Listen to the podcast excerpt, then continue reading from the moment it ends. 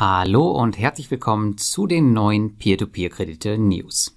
Wir sprechen heute um die Guru Deutschland Rückholung, die vorläufige Einstellung von neuen Krediten auf Ländermarket, den Wegfall der Gruppengarantie auf der Plattform Wire Invest, enorme Ergebnisse von Exia Funda und wir sprechen über die in Anführungsstrichen Finanzdaten der OneDo Finance Group von Swapper. Vor dem Start möchte ich noch auf eine aktuelle Bonusaktion von Freedom24 zur Weihnachtszeit hinweisen, die ich selbst nun schon mehrfach mitgemacht und mit der ich circa 300 Euro einkassiert habe. Das Ganze ist super simpel, wenn ihr ein bisschen Kohle rumliegen habt, Geld einzahlen, Gratisaktien mit den Codes aktivieren und gegebenenfalls verkaufen und zack, hoffentlich ein paar hundert Euro Gewinn. Die Aktion läuft bis zum 31.12.2023. Die genaue Anleitung dazu findet ihr im Blogartikel, der in den Shownotes verlinkt ist. Und nun geht's los mit Estate Guru. Ja, die Katze dort ist aus dem Sack. Zuletzt hatte sich schon angedeutet, dass die optimistische Schätzung der Plattform nicht aufgehen wird und nun hat man es auch offiziell bestätigt. Mit Rückholung von Estate Guru Deutschland ist wohl nicht vor dem zweiten Quartal 2024 zu rechnen. Zudem hat man sich wohl mit der Sanierungsgesellschaft Steinberg zusammengetan, die Estate Guru bei der Auflösung des deutschen Portfolios unterstützen wird. Laut Estekuro stehen rund 50 Prozent der deutschen Kreditnehmer wohl mit Steinberg in Kontakt und sind auf eine einvernehmliche und außergerichtliche Lösung aus. 35 Prozent der Fälle seien unkooperativ und als schwierig eingestuft. Der Rest läuft entweder normal, befindet sich noch in Bearbeitung oder bereits im Inkasso. Ja, die Lage bleibt allgemein schwierig, jedoch keineswegs hoffnungslos, solange Estekuro selbst die die Biege macht.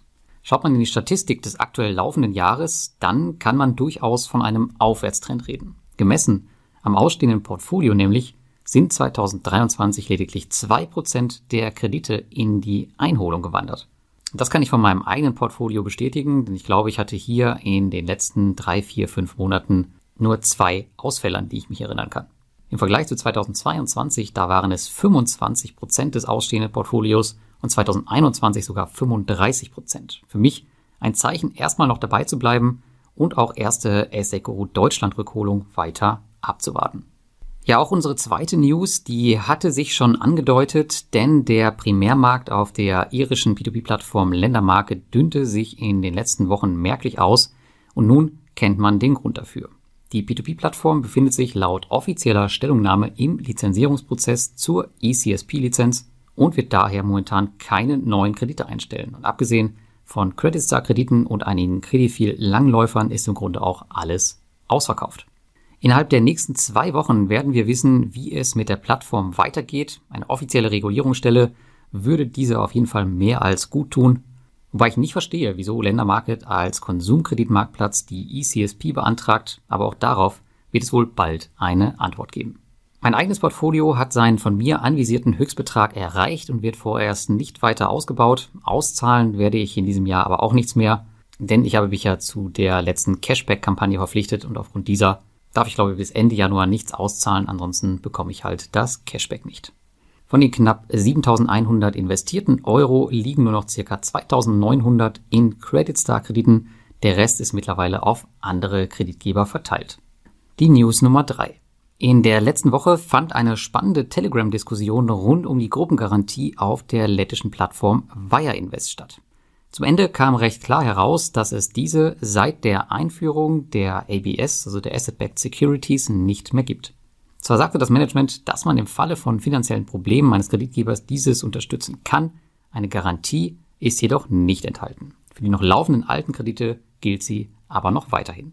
Wie schon so oft hat hier die richtige Kommunikation während der Transitionsphase nicht funktioniert und Anleger wurden nicht richtig informiert. Im Grunde bedeutet das für Anleger, dass man nun genauer auf die Auswahl seiner Kreditgeber auch auf Wire Invest achten sollte, denn möglicherweise wird man im Falle eines Ausfalls die Gelder hier nicht mehr zurückbekommen. Wir haben daher die Wire Invest Kreditgeber auch direkt ins P2P-Rating für euch mit aufgenommen, falls euch das näher interessiert. Ihr habt aber auch die Möglichkeit, Infos über die Kreditgeber direkt in den Prospekten auf Wire Invest abzurufen. Für mich selbst als Investor muss ich sagen, ist das kein großes Problem, denn die Gruppengarantie hat erfahrungsgemäß in den meisten Fällen, wie wir alle wissen, ohnehin nicht funktioniert. Und selbst wenn sie funktioniert, bedeutet das ja auch am Ende nicht, dass sie sofort erfüllt wird. Es ist also für mich eher ein Nice-to-Have-Feature. Was für Wire Invest gilt, das sollte übrigens auch für Twino gelten.